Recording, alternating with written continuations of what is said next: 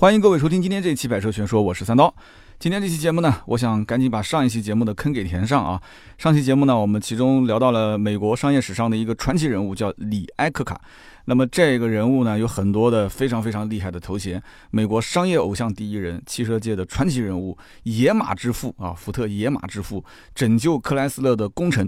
那么我始终认为啊，这肯定不是一个完美的人，所以我抱着一个不完美的心态去看他的整个的在网络上所有能查到的一些资料吧，也不能说所有了，就绝大多数翻遍了他的一些资料之后呢，我觉得这个人物的生平是是非非还是值得我们去。做一些思考的。那么，李埃克卡是今年的七月二号逝世的，享年九十五岁，那是一个非常长寿的老爷子了。那么，站在他人生的终点去回顾他的这，应该讲是跌宕起伏的一生了。那我相信这个故事对我们这些相对来讲还比较年轻的人啊，是有一些启发的，应该会有啊。那么，我们就开始今天这个故事。那么，在一九一八年的十月底呢，第一次世界大战啊，这个意大利的战场打响了一个叫做维雷托的战役。那么最终呢，这个意大利的军队是获得了胜利啊！大家知道，其实意大利的人不太会打仗，是吧？但是哎，这场战役胜利了。胜利之后呢，这个两周后一战就正式结束了。那么虽然说这个意大利的战争是结束了，但是意大利的人民是处在水深火热之中的啊！老百姓不能种地，对吧？班也上不了，就穷困潦倒的日子，那逼着大家就没有活路可走了，怎么办？那么那个时候呢，美国正在敞开大门。在召唤移民，那么就是美国的第三次移民潮，所以 N 多的欧洲人，N 多的意大利人就奔赴美国去谋生。那么这个第三次的美国的移民潮，其实到一九二零年的时候，基本上也接近尾声了。那么当时呢，在赴往美国的这一艘轮船上，哇，很多的这个欧洲移民，那其中有一个骨瘦如柴的意大利人。他的名字叫做尼古拉啊，这不是李埃克卡，他是李埃克卡的父亲，叫尼古拉。那么尼古拉呢，和他的妻子当时就相依为命，来到了美国。到了美国呢，他们俩啥也不会，意大利很多都是农民啊，种地的。那么他总得要在美国谋生啊，那怎么办呢？所以这个夫妻两个人啊，就到了一个热狗店帮人家打工。这老尼呢，也相信日子会一天比一天好，而且意大利人是比较抱团取暖的。那么大家如果了解啊，意大利。对吧？特别盛产什么？对吧？那个教父那个电影你知道的。那么他们就在一起，就想办法做点小生意啊。家族的意识也很强，然后熟人的意识也很强。所以呢，就是在美国，其实很多的当地人就不太喜欢意大利人啊，就觉得意大利人呢就有点格格不入啊，就老是会歧视他们。那你就越被人歧视呢，他们这些人就越团结，是吧？就老尼后来也做了很多的一些小买卖啊，开过汽车的租赁公司，也经营过快餐厅。啊，但是他做生意呢有赔有赚，也没有发什么大财，但日子还能说得过去。那么到了一九二四年的时候呢，老倪的家里面就迎来了一位新成员啊，不用说，大家就知道主角就登场了啊。这一位出生在美国的、拥有意大利血统的大胖小子，他的名字就是叫做李埃克卡啊，就是后来鼎鼎有名的李埃克卡。那么按道理讲，这个意大利人呢不太注重这个传统的教育，为什么呢？因为他们是穷惯了啊，他们就觉得自己的下一代应该是掌握一门手艺。这样的话才能好去谋生，是吧？到现在其实有一些老一辈的人也会这么想。那掌握什么手艺呢？就老倪到美国就发现，其实美国这个地方还是要文凭的，他跟这个意大利那个穷地方还是不太一样，所以还得上学，要让李埃克卡好好读书。但是读书想出人头地，还是得要学一个呃有一门手艺的专业。所以这个李埃克卡也算是比较争气啊，顺利的考进大学之后呢，他这个专业我估计是老爷子逼着他选的。他选了一个什么专业呢？叫机械工程。那么到了本科毕业的时候，他拿到了机械工程的学位，同时呢，所以我猜啊，他一定是不想学这个专业的。同时他又修了一个商学的学位。双修啊，就说明他骨子里面肯定是想从商，不想从这个机械。这就让我想到那个《三傻大闹宝莱坞》里面的那个呃，应该是男二号吧，对吧？就是他特别喜欢拍那个小动物，想当一个动物的摄影师。结果他父亲就一定要让他当工程师，一定要让他当工程师，对吧？那最后那一段特别感人啊，就他老爷子最后也同意了，就把那个笔记本给退了啊，给他换了一个摄像机啊。那边我每次看到那边我都会就是 会流泪啊。这这部片子真的是我每次看流泪最多的一部电影。那么。讲到就是他之前学这个机械工程，然后又修了一个商学学位，就说明他骨子里还是想从商。然后他又跑到普林斯顿大学，又把机械工程的学位提升到了硕士啊，提升到硕士学位。那这估计也是老爷子逼的，说你本科不行啊，找不到工作，你不如再学一个研究生。那么在这个期间，他又修了一个心理学的专业所以基本上我觉得啊，就应该能坐实了，就他骨子里就是不想修机械工程，都是被逼的，对吧？那他为什么还要再修一个心理学专业呢？他就是想跟人打交道，你知道吗？所以这个老李在大学阶段，大家算一算啊，他把工科。他把工科、商科、心理学的知识基本上都拿下了，理论知识啊，只能这么讲。那他的智商肯定毋庸置疑嘛，那能能顺利的研究生毕业，又学了这四门学科，那他怎么可能智商低呢？如果这个老爷子情商再高一点，那将来我估计想混得不好都难啊。所以大学阶段还是非常非常重要的，兄弟们。那么在一九四五年的时候，二十一岁的这个小李子啊，终于是毕业了。二十一岁嘛，肯定叫小李子了，对吧？他的对口专业，对吧？机械工程肯定是去汽车公司去当工程师。那么回家也问了老爷子的意见，老爷子在那边擦车呢。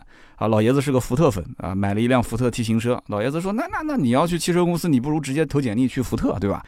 结果他真投简历给福特了，福特还真的就要他了啊。那么他就去福特正式上班了。那么我们在上一集的节目当中啊，曾经讲过蓝雪时节也是福特公司的故事，对吧？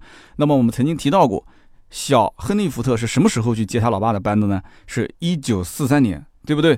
那么这个小李子，他是什么时候去福特上班的呢？是一九四五年，也就是说，小李子去福特上班的时候，正好是亨利福特刚刚回来接老爷子班两年不到的时候，这公司正好是面临改革的时候，对吧？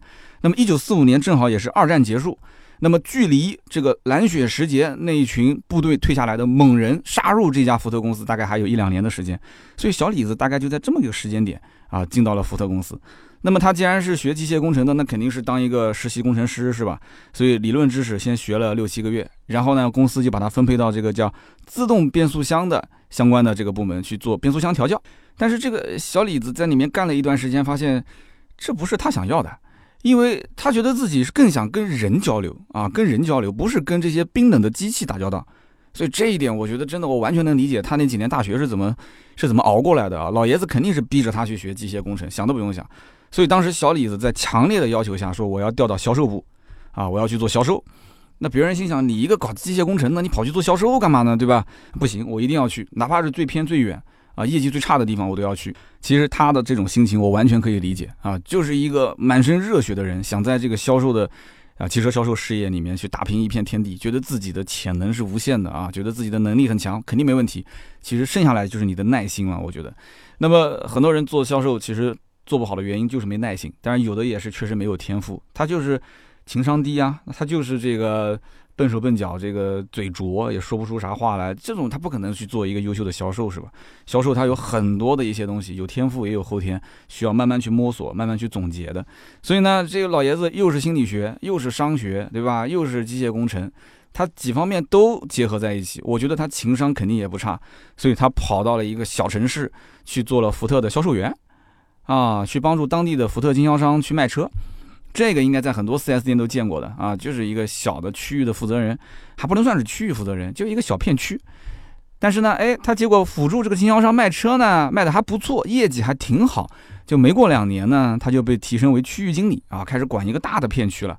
那么对他来讲的话，这应该也算是事业刚刚起步了，是吧？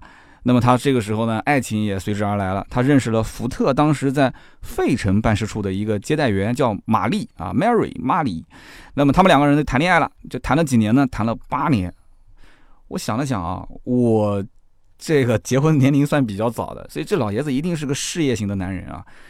谈了八年，从二十四岁一直谈到三十二岁啊！我算了一下，我跟他其实很像，我也是二十四五岁的时候事业刚刚起步，完了之后谈不上事业，只能说工作刚刚起步啊，有了一些起色。然后那个时候认识了我老婆，然后跟我老婆在那个年代就二十四五岁就结婚了嘛。这老爷子硬是谈了八年恋爱，谈到三十二岁才结婚。三十二岁我都已经百车全说都已经创业两三年了，他三十二岁才结。那么遗憾的是什么呢？遗憾的是，呃。他五十九岁的时候，他的妻子啊，第一任的妻子因为糖尿病去世了。那么三年之后呢，他六十二岁的时候又娶了一家广告公司的一个职员，叫做佩吉啊，佩吉一个姑娘，两个人又结婚了。但是这个婚姻呢，仅仅也就维持了八个月。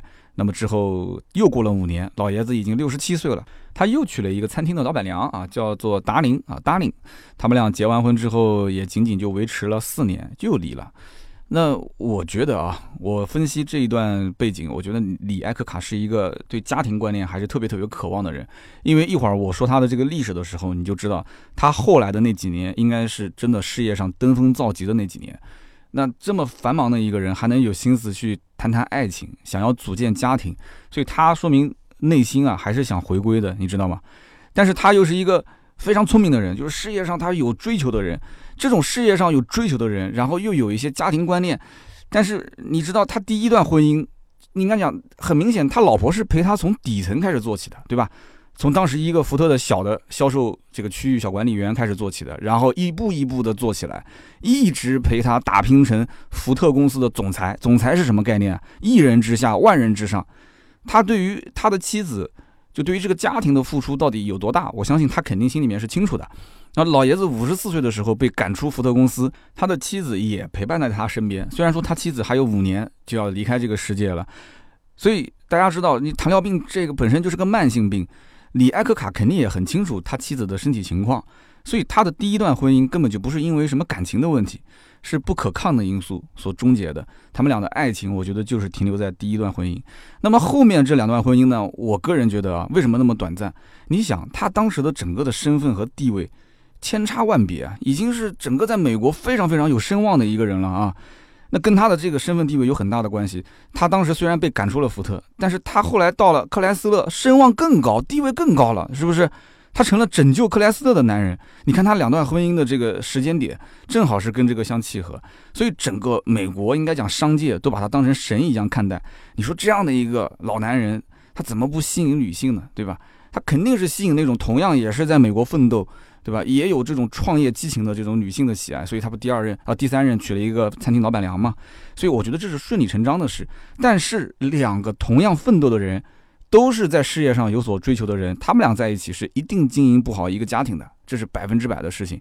所以这两段婚姻都十分的短暂啊，我觉得也是必然的。那我们把视线还是拉回到这个小李子做销售的这个年代啊，二十二岁的年纪啊，成为了福特的一个销售；二十五岁的年纪，成为了区域经理。那么之后呢，他的业绩也并没有说一路狂飙，那就太顺了啊。他有的时候这个销售业绩呢，还是要垫底。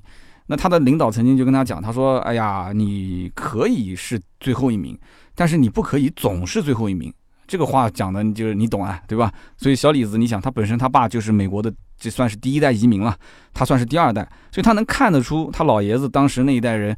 吃苦耐劳的那种精神，想尽一切方法想要去出人头地的那种深入骨髓的那种目标感，所以老爷子三十二岁的时候绞尽脑汁去想，你想就从二十二岁干到三十二岁，一个十年就过去了。三十二岁的时候，小李子还算是小李子啊，他想出了一套方案去卖当时一九五六年款的福特汽车。什么方案呢？叫做五六换五六。那什么叫做五六换五六呢？其实解释一下非常简单，就是你只要交百分之二十的首付款。那么客户呢，就可以在三年之内，以每个月五十六美金的价格去购买一台一九五六款的福特车。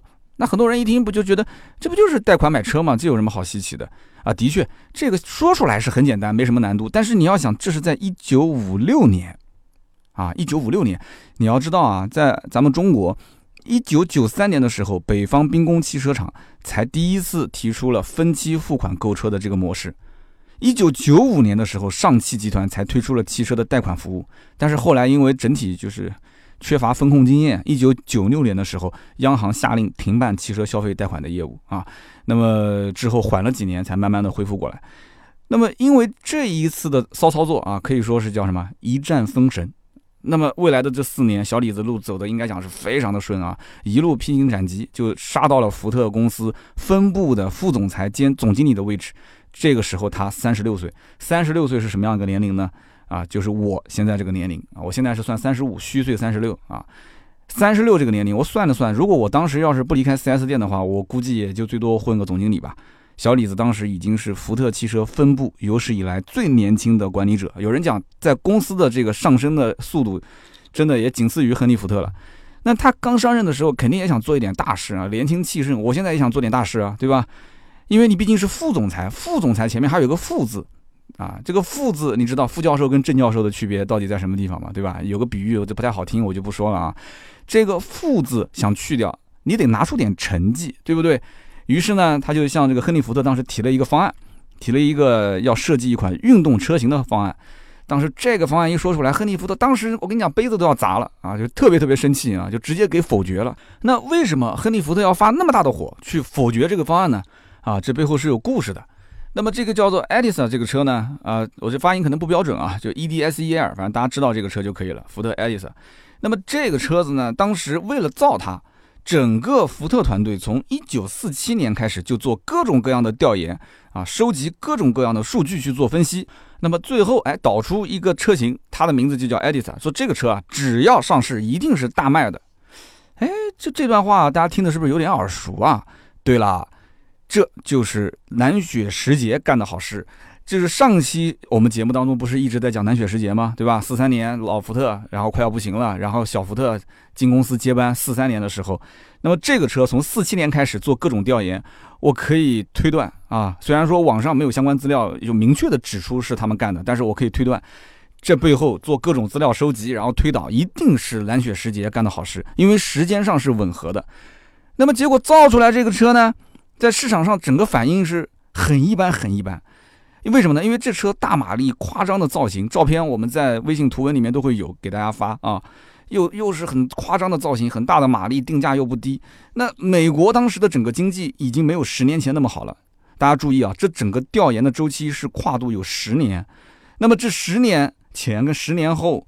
那整个年轻人买车的这个概念就完全不一样了，因为当时美国正好是婴儿潮，所以大家对于整个市场未来的这个发展它是非常乐观的。谁知道后来美国经济就不行了，所以整个汽车市场是往小型化去发展，而且车价也是越卖越便宜，越卖越低。你看现在我们对吧？现在这买车是不是价格也是越来越便宜，越来越低啊？所以你再往大车上面去发展就不理智嘛。所以福特公司当时造了这么一款车。卖的是非常的差，所以亨利福特老爷子当时就气的，就是说，你看这个赔钱货，对吧？你不是现在还要造什么运动型车吗？你你你看看这个车，这个叫什么 Edison 这个车，我的天哪，在汽车圈都被传为笑柄了。那为什么被传为笑柄呢？因为这车当时啊非常夸大、非常自信的讲说一定会卖得好，结果卖的差到什么程度？我跟你这么讲啊，福特公司当时为了促销这个车，甚至还采取过什么？就你只要来试驾，我就送你彩票。哎。哎，这 4S 店可以学习一下啊！你只要来试驾，我就送你彩票，之后还送了客户什么？就是除了彩票之外，还送你两百美金，或者你要如果不要两百美金的话，我送你一匹马。那但是我相信这里面一定是有一定的条件的 啊，交意向金啊或者怎样，反正送两百美金或者送一匹马。但是有人讲送马是什么意思呢？我也不知道什么意思。反正当时为了送马，这福特还专门雇人过来给这个马儿喂草。啊，我估计可能因为这车质量不过关，车子如果坏了，车主好歹还有一匹马可以代步，是吧？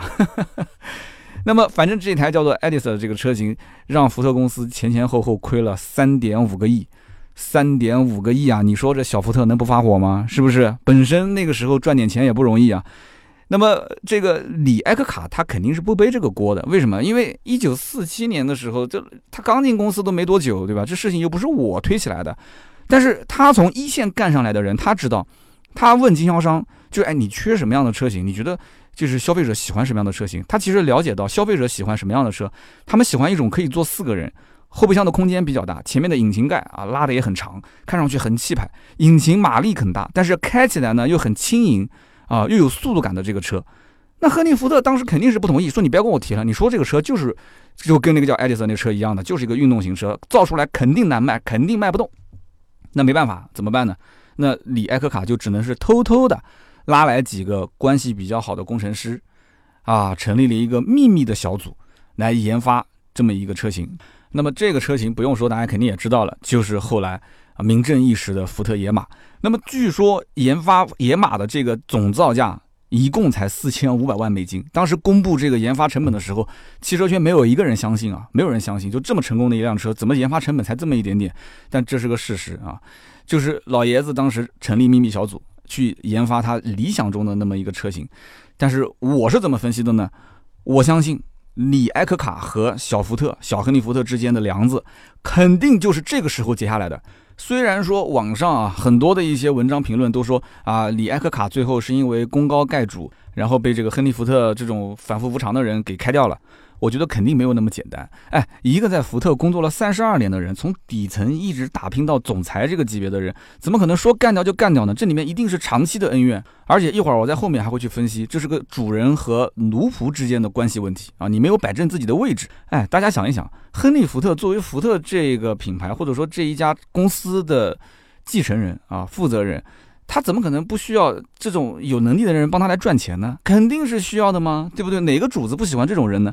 但是你要如果说不听话，哎，我都跟你说这个车不能造了，你还偷偷摸摸的，哎，拉帮结派的拉一帮人去搞个什么秘密小组去做研发，那你想干嘛？你今天能拉一帮人秘密研发车，你明天是不是能拉一帮人把我推翻造反啊？啊，他后来确实也是想这么做的，所以他早就看出来了，这哥们儿啊。基本上是管不住了，你知道吗？你不听主子的话，主子让你往东，你往西；主子不让你做的事情，你偏要做。关键问题是你还做成了，你做成之后，你这不是啪啪啪的打主子的脸吗？所以我个人觉得，在这种家族企业里面上班啊，或者说大企业上班都是一样的，赚钱是一方面，但是面子更重要。所以我个人推断，他在福特干了三十二年，到最后应该是有点膨胀了啊。那么最后的最后被亨利·福特一脚踢开，是吧？我觉得就是因为他认为这个人是不可控了啊，他已经拎不清谁是主子，谁是仆人。福特这家公司到底姓谁？是姓福，不是姓李啊！你要搞清楚这件事情，那肯定把你干掉嘛。那么回过头来讲，野马的这辆车的销量确实是非常非常的好啊，让整个福特上下都是非常吃惊。那么这款车也是让整个福特公司赚的是盆满钵满。那么老爷子当时毕竟还年轻啊，那么这个福特车子毕竟这个功绩大家都能看得见嘛，对吧？你有这么这么好的一个战功，那怎么能不嘉奖呢？是不是？所以仅仅不到十年的时间，我相信亨利·福特虽然心里面有些不情愿，但是仍然把李艾克卡一下子就从副总裁就把他给提到了总裁的位置上。哎呀，十年的时间，终于把这个“副”字给去掉了。那么他正式成为一人之下万人之上的福特总裁啊，登上了这个宝座。但是这个位置他做了也就不到七年时间。那么在这七年的总裁的生涯当中呢，他也啊卖出了很多的一些热销车型啊，我觉得跟他肯定也是有关系的，因为他特别懂市场，他毕竟是从一线打拼起来的，他跟经销商的关系很好，经销商特别拥护他。那么有一帮经销商去帮你卖车，那你还怕这个车卖不出去吗？但是呢，亨利·福特，我觉得啊，这几年肯定是在找他的小鞋让他来穿，在抓他的把柄。哎，结果呢，这个一九九七年的时候，把柄终于抓到了啊，是怎么一回事呢？就是福特公司爆发了平拖车事件。那么关于这个平拖车的事件呢，我曾经在我节目里面也提到过。我还记得当时是讲一期人伤事故的这个节目，我曾经说到保险理赔当中，对于人员的伤亡，它有着一个非常明确的赔偿标准。那么人的命到底值多少钱啊？它还分什么农村户口、城市户口，对吧？年龄呃二十多岁、三十多岁还是六十五岁以上，它都有不同的一个赔偿标准。那到底人命值多少钱？其实，在保险的赔偿领域里面是有非常非常明确的一个标准的。那么当时福特的这个平拖车是为了什么呢？为了节省成本，它要造一个廉价的小型车来和整个市场上的进口小型车进行竞争，所以就导致这个车啊。就时常发生一些问题，什么问题呢？就是一追尾、一碰撞，这个车子就会爆炸起火。而这个平拖车整个的推广上市啊，从制造、研发、推广、上市，都是由这个李艾克卡在总裁期间一手推导的。所以很多人也称这个车叫做艾克卡车型啊。那么这件事情应该讲给不管是福特公司也好，还是艾克卡本人也好，都带来非常非常大的负面。为什么呢？因为福特公司一直都不承认，一直都不承认是设计缺陷。那么直到后来。啊，有一份会议的记录啊，会议的资料啊，被一些媒体扒出来，然后坐实了这件事情之后，那么才知道福特其实当年知道这件事情，知道这个车子是有设计缺陷的，但是一直不召回。那么对于他们来讲的话，召回的成本啊，比有人起诉我，我就跟他打官司，对吧？然后我通过官司，你说判多少我就赔多少，跟这个比起来，召回的成本更高，所以我就不召回啊。你跟我打官司我就赔钱，你不打官司我就不赔钱。所以呢，这些事情都是在会议纪要里面记录在案的。那么后来被媒体坐实了，所以福特公司跟李艾克卡两个人都是名誉受损。那么后来艾克卡也是背了这么大一口锅，那么就被这个亨利福特踢出出局了。其实我有的时候仔细想一想，这件事情的背后有没有阴谋论呢？对不对？亨利福特在当年难道就不知道这个产品本身有那么一些缺陷吗？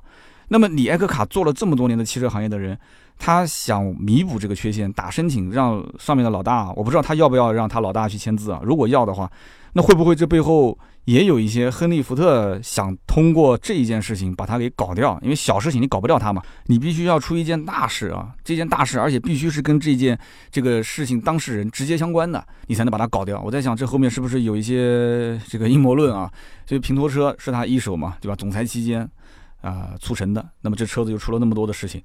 啊，其实那个小缺陷就是油箱的一个小的配件，你只要加一点点成本就可以完完全全给避免了。我就不相信福特造那么多年的车，他不知道这件事情，所以我有一点点想这阴谋论的事情。那么这个李艾克卡啊被踢出公司之后，亨利福特紧跟着就把他所有的这些亲信啊提拔上来的领导全部踢出出局。那这个应该讲手段是非常的犀利啊，就一个都不留。我在想啊，这个亨利福特他的眼中其实一直是怎么看？这个来自虽然说是美国出生啊，但是来自意大利的这么一个小李子，大家都知道，其实意大利人我刚刚不讲嘛，喜欢搞一些小团体是吧？那么他肯定是认为小李子就是这样的一类人啊，你这意大利人你就这样的，你就是搞小团体，然后呢你就喜欢搞点小事情，对吧？你现在搞的还不是小事情，你搞大事情了。那你要如果说是个能人，而且你能听我的指挥，我亨利福特永远是对的啊。你做的事情对不对不重要啊，就是我人是对的就可以了。那么你就是一个听话的。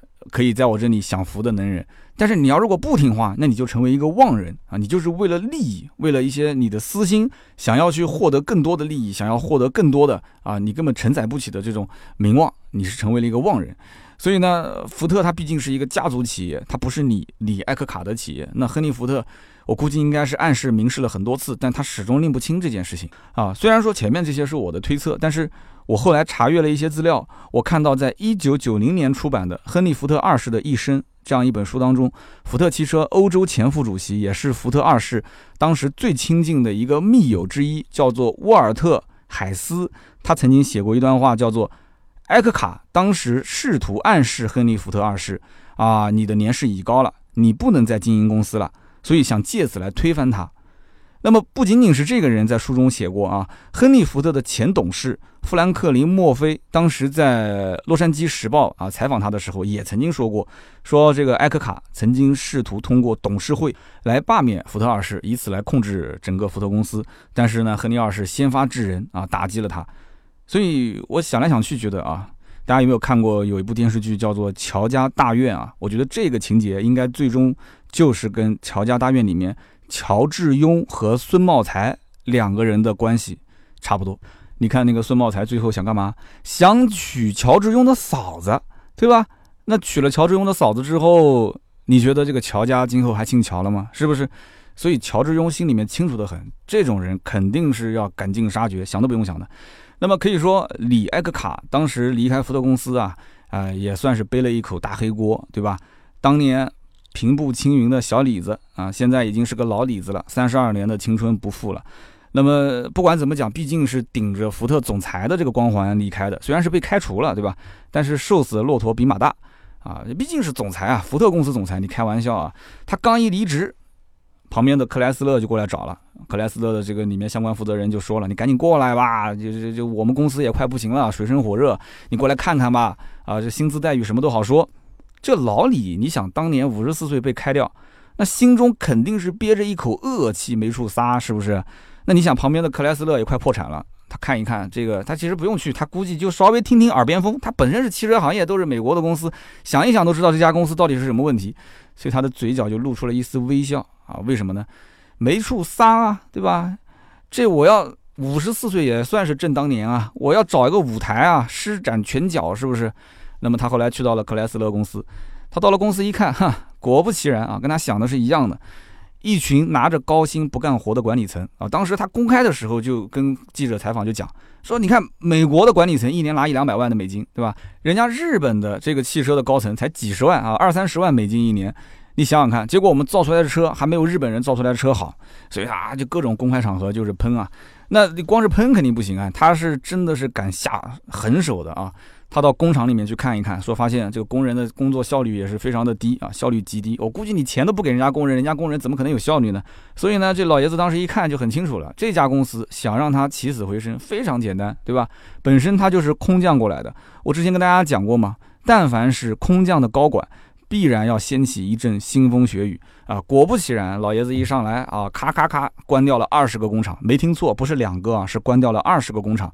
然后呢，从一九七八年他刚刚上任到一九八零年两年的期间，总共裁掉了七点四万名工人，七点四万名工人啊！你想想看，多少人这个家庭啊，一个顶梁柱失业了，甚至一家子两个顶梁柱都失业了，所以都不敢想。我跟你讲，为什么今天这期节目叫一将功成万骨枯呢？然后同时他还解聘了三十五位副总裁当中的三十三位，那么留下来的这些员工啊，包括管理层啊。你必须要接受减薪的待遇，你要愿意接受减薪，你就留下来；不愿意你就滚蛋啊！所以他累计减薪十二亿美元。与此同时，他还跟上游的这些汽车配件的供应商谈啊，说你必须接受我延长我的这个账期，就是货先拿过来啊，暂时不给钱。你要是同意就留下来，不同意就滚蛋。然后他还对管理层讲啊，就是说，哎，管理层嘛，总得要留几个是吧？那就给他们减个百分之十吧。啊，百分之十已经算是老爷子手下留情了啊！毕竟要留一点人才管理公司，那么这属于叫节流。那么除了节流呢，还要开源，怎么开源呢？他找钱啊，所以他就去说服这个国会去批准联邦政府放给克莱斯勒十五亿美元的贷款。所以说这老爷子啊，毕竟在福特干了三十二年，干到总裁这个位置，这个社交圈子还是相当相当广的啊。而且他的情商跟智商跟口才肯定都非常的好，要不然这怎么可能呢？上去就十五亿美元，那他原来不在的时候，怎么不拿十五亿过来救急呢？所以他当时为了表示我光拿钱不是不干事的，对吧？而且我要表个态嘛，他怎么办呢？他就把自己的工资降到一美元。一我们也现在能听到啊，有一些这个某某某某这个 CEO 说我把我的工资降到一美元。我觉得他降一美元的时候，基本上就是这个想出去跟别人要钱啊，然后公司遇到困难的时候。但是我觉得这是作秀而已啊！为什么？一会儿后面我要解释啊。那么李埃克卡这个人，他确实是很了解市场，毕竟他是从卖车一步一步打拼上来的一个总裁。那么他来到克莱斯勒，咔咔咔一顿整顿，是不是？那么开源节流，对吧？该裁的也裁了，该关的工厂也关了，该找的钱也找了。那你还缺什么呢？那你就缺产品啊！你要有个好的产品给公司来造血啊，对吧？所以他确实有点本事。他来到克莱斯勒之后呢，推出了两款火爆的车型，一款呢是一个四缸的前驱的车型，叫 K 型车，这是一款小型车。哎，一提到小型车，大家还有印象吗？我们刚刚讲的福特的平拖车，它也是一个小型车。所以我个人推测，这个老爷子肯定是之前在福特公司，对吧？总结了一下平拖车的这个小型车的失败的案例之后，才能让这一款车如此之成功。那么除了这款车之外呢，老爷子又。开发了一款车啊，一种厢式的载客车。当时在那个市场上，这个车型它算是一个细分市场，就是他自己开辟了一个细分市场。所以这个车型是克莱斯勒有史以来最吸睛的一个产品。所以老李他还是有两把刷子的啊。那么没有几年啊，这老李一下子就把整个企业扭亏为盈了嘛啊。上一期我们就说过，他帮整个的克莱斯勒净赚了将近二十四亿的美金。比之前整个克莱斯勒公司六十多年的总利润加在一起还要多，哇塞！你想想看，那肯定是意气风发的年代啊。所以呢，一九八三年的时候，李埃克卡就成为了《时代周刊》的一个封面人物。哎呀，声誉达到了顶峰。那么紧跟着呢，一九八七年，他就开始决定再干一件大事。什么事情呢？那就是收购啊濒临破产的美国汽车公司 AMC。几乎所有的人都反对他，为什么？哎。这克莱斯勒之前都差一点破产了，老爷子过来之后，你说咔咔咔又是裁员，又是减薪，又是关工厂，对吧？哎，虽然说有两款车，对你卖的还是不错的，但好日子才刚刚开始啊，你怎么又出去并购呢？这个步子跨的有点大啊，就怕扯到那啥，所以很多人都不同意。但老爷子坚持要收购，不行，谁说都不行，就一定要收购。所以这老爷子也挺犟的啊。但是结果呢？结果收购完 AMC 回来之后。这家公司估计很多人没听过啊，但是这家公司旗下有一个品牌，我相信所有的人都听过。这个品牌叫做 Jeep，也就是我们说的吉普品牌啊，Jeep。那么这个品牌呢，后来就成为了克莱斯勒的一头超级现金大奶牛啊，至今也是如此。之前长城不是想收这个克莱斯勒什么菲亚特什么吉普吗？对吧？他都不想要，他就要吉普，但人家不卖啊。对不对？你不管什么菲亚特、克莱斯勒、吉普，我我就要吉普，人家不要不你不可能啊！吉普是我的优质资产啊！你把这个卖出去了，那另外两个牌子就没人要了，对吧？所以由此可见啊，这个老爷子还是有两把刷子的啊，眼光相当独到啊。但是前面我们说啊，这个老李啊，他把自己的薪水不是降到了一美元吗？我说他只是一个作秀而已啊。有人讲说你三刀吃不到葡萄说葡萄酸，对吧？那你有本事你去干啊！我还真不是说我有本事我去干，我这边是有证据的。在一九八八年《商业周刊》封面报道当中，啊，当时就说到说，埃克卡他可以称之为一九八六年美国薪酬最高的职业经理人。听好了，是整个美国啊，多少钱呢？两千万美元。一九八六年两千万美元，大家可以查一查美国的房价啊，美国的车价，这两千万美元是什么概念？那么在一九八七年的时候呢，他的薪酬仍然是排名第二啊，全美国排名第二的高管。但是他的薪酬那么高，跟他一起混的那些兄弟呢？当时呢，这个商业周刊就说了，说这个李艾克卡在这么辉煌的时刻，给他们的股东薪酬却是全美所有车企里面最低的。所以你看。对外喊的口号喊的是很响的，对吧？你看美国啊，这个这高薪啊，就造不出好车。你看日本的高管的薪资多低多低，哎，结果自己的薪资高，别人的薪资低。所以我们可以看得出，李艾克卡其实他这个人啊，也不是完美的，在他这种光环的背后，我觉得真的有 N 多的人为之付出，甚至为之牺牲。所以这就是还是那句话，为什么今天这期标题叫做“一将功成万骨枯”呢？李艾克卡是一九九六年从克莱斯勒退休的。那么按我讲，老爷子九六年也七十多岁了，对吧？你也就老老实实退休吧。但是在他退休的前一年，哎，这老爷子又不安分了。他怎么不安分了呢？他跟克莱斯勒的一个主要的股东叫科克克克里安啊，这外国人的名字怎么都那么绕啊？科克科克里安，这两个哥们儿在一起啊，想把克莱斯勒的公司私有化，没听错，就是私有化啊。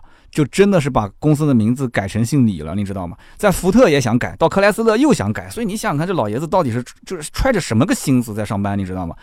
那么幸好克莱斯勒的下一任的总裁伊顿，他识破了他的这个想法，他觉得他是一个恶意的并购嘛。当时两个人都有钱啊，那么随后就是鱼死网破的一场争斗啊，争斗完之后，老爷子也想算了，七十多岁了，我也不跟你争了，那我们谈吧，啊，谈点钱我就退休了。最后是。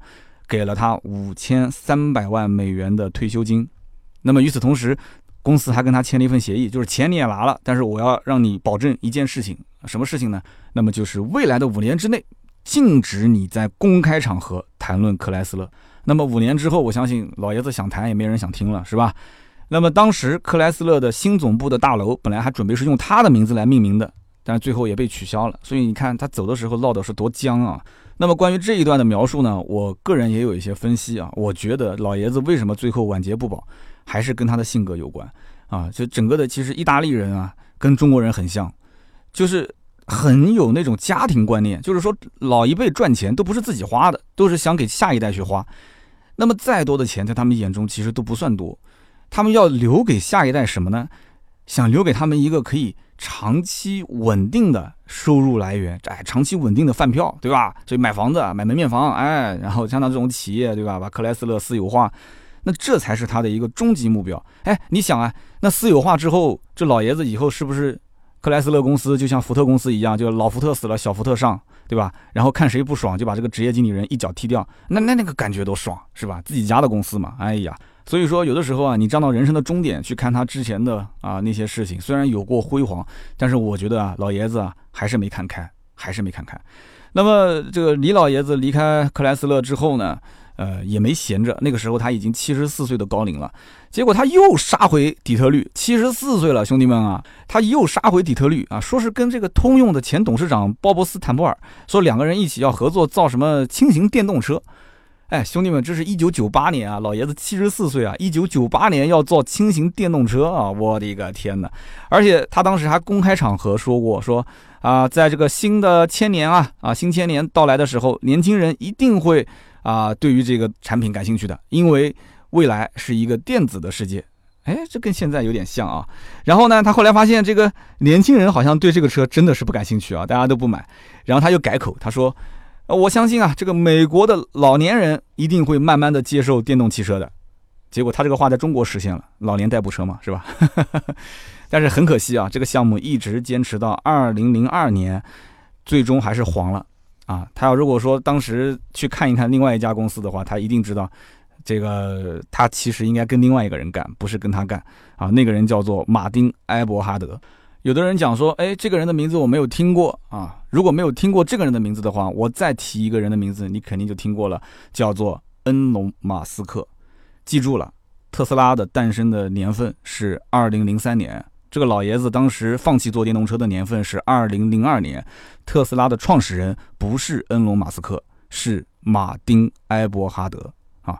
所以说，这个历史就是这么的奇妙啊，就是一环接一环。真的，我有的时候在整理一些资料的时候，我自己都很吃惊，很有意思。那么，老爷子是个长寿的老人啊，活了九十五岁。在今年的七月份，李埃克卡的葬礼上，因他的家人的要求，美国的野马俱乐部在教堂的外面呢停了四辆一九六五年产的野马汽车。那么他的这个灵车也是克莱斯勒为他特别定制的一个车型。那么老爷子一生就此就落幕了啊。那么今天我们聊了这么多关于李艾克卡的相关内容。那么今天节目呢，我说到这里也该结束了，不知道大家喜不喜欢。那么关于这样的一些人物传记风格的节目，虽然说整理资料和编写确实很辛苦啊，很枯燥，花了我好几天的时间。但是回头看看，真的，我之前也整理过很多的一些文章啊。我在写这篇文章的时候，我还之前看了看我的那个写李书福的、写王传福的。我觉得真的这些文章就像自己的孩子一样啊，就倾注了很多自己的感情在里面。那我觉得这一类的文章和音频，应该多少年之后再回头去听一听文章，再去看一看，应该还是有一些价值的。也可能在某一天，一个陌生的人看到了我的图文，看到了我的听到我音频啊，他会觉得哎很开心，他会去看看，想了解一下这哎这个人之前还做过什么样的节目。所以我希望大家多多转发，多多支持我这一类的音频和图文，也希望听听你们的意见，就希不希望这一类的。就是节目更多一些啊，那么我们毕竟是一个会说故事的汽车自媒体，我也想做好这一件事情。那么关于今天呢故事里面提到的这个李埃克卡老爷子，您是怎么看的？他这样的一个人啊，历史上是是非非只能是任人评断了，是吧？那么他作为一个非常成功的职业经理人，你说真的一个成功的职业经理人就一定要冷血无情吗？就一定要目标感特别特别强烈吗？对吧？为了目标可以。对吧？不择手段，或者说牺牲一些人的利益。那么，对于他和亨利·福特的这种主仆之间的关系，包括他离开克莱斯勒前的想要把克莱斯勒公司私有化的这种想法，那你觉得我的分析认可吗？啊，你认可吗？欢迎在我们的节目下方留言。那么，留言互动是对主播最大的支持。我们也会在每一期节目的留言区抽取三位听友，赠送价值一百六十八元的节末绿燃油添加剂一瓶。好的，那我们现在回头看一看上一期节目的留言互动。上一期节目呢，我们聊到了帮福特起死回生的蓝雪时节啊。南雪时节这个故事呢，我看在图文的版本当中好像阅读量不是很大啊。我不知道大家是不是因为文字实在是太长了不想看，但是音频呢互动量还可以，大家都想听。哎，就故事可能听起来很轻松，看文字就很累啊。那么其中有一位叫做选择杠八三就说，他说听三刀的节目有三年了，虽然说我评论很少。但是呢，哎，三刀今天说的这一个公司真的非常的厉害。但是你之前说，哎，咨询公司的人说的自己那么牛，但是他为什么自己不做企业呢？他说我有一些看法想告诉你，这个叫做术业有专攻啊，能制定大战略的人，他不一定就有足够的执行能力。其实呢，也有一些比较好的例子，比方说 NBA 的很多的非常有名的主教练，其实他就是一个普通球员出身，也不是什么天王巨星啊，也不是什么头号球星啊。但是，哎，他就是可以带团队一起，对吧？去获得胜利。包括你像李嘉诚的头号功臣叫霍建林，他也帮李嘉诚挣了很多钱啊。但是他一直也没出去单干啊，是不是？他后来还提到了华为的李一男啊。后来我评论回复的时候，我说李嘉诚背后的霍建林我承认，但是李一男跟华为的之间任正非的关系，我我不太承认。李一男，我觉得他的性格跟。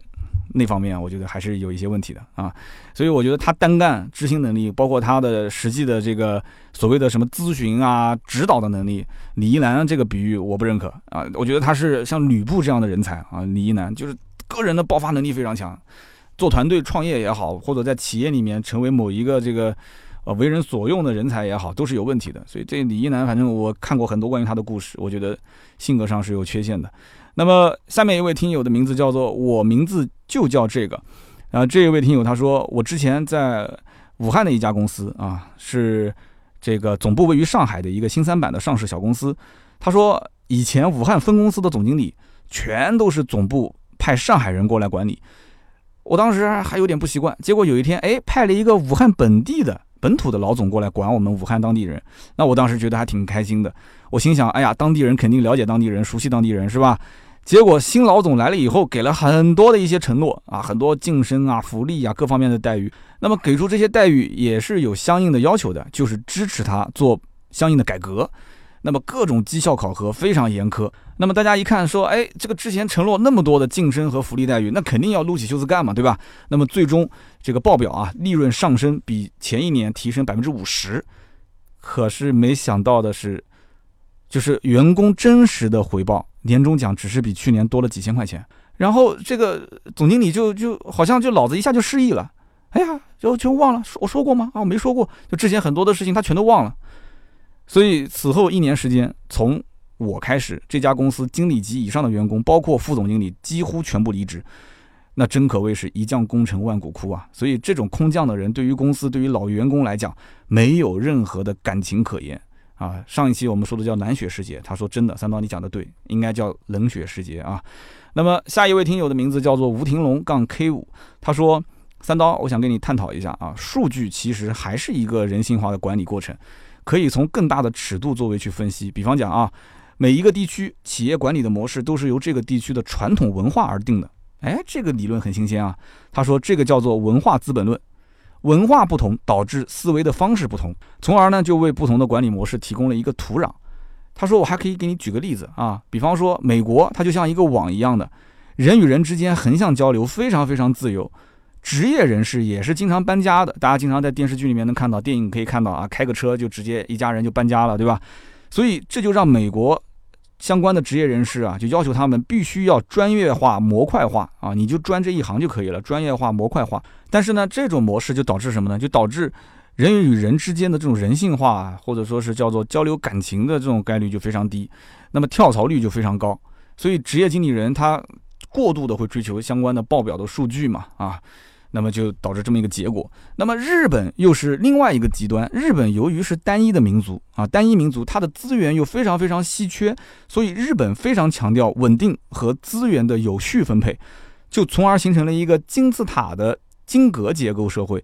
那么在日本呢，人员之间很少会横向交流啊。那么管理者。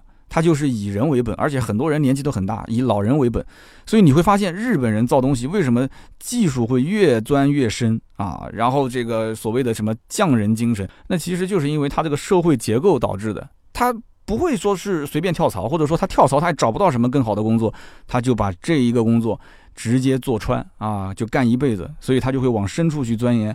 但是呢，代价就是他没有办法能跟得上互联网时代的节奏。人也会渐渐没有什么物质的欲望啊，那么中国呢，其实就有点两者的结合，有一种叫大道无形的感觉，他不被人制裁都不知道自己到底有多牛叉，对吧？毕竟说三刀你也知道，数据对吧，只是一个手段，而不是一个目的。那么就像他说我自己的公司一样，我们开会的时候会讲数据，私底下的时候又会讲感情，工作的时候会讲配合，做事的时候又要讲效率。他说：“根据现代的管理的理论，其实这根本就不入流。但是呢，你不入流，很多公司发展发展，最后也成为业界知名公司。”他说：“曾经有一位著名的老教授就预言过，说中国企业的管理模式其实就是人性化管理啊，人性化管理，而且将来会成为二十一世纪这个全球企业的模仿的对象。说希望如此吧。到目前来讲，我感觉啊，人性化管理跟数据的管理，这个其实就是理和法之间的一个规章制度的权衡。”其实这个里面不是说哪个一定对，哪个一定错，还是要柔和、柔和再柔和。好的，那么以上就是今天节目的所有的内容，感谢大家的收听和陪伴。那么如果说大家想要联系我们，想要跟我们沟通交流，也可以加私人微信号四六四幺五二五四。当然了，加我们的私人微信号更可以去咨询新车的价格跟二手车的价格。好，那我们今天节目就到这里，我们下周三接着聊，拜拜。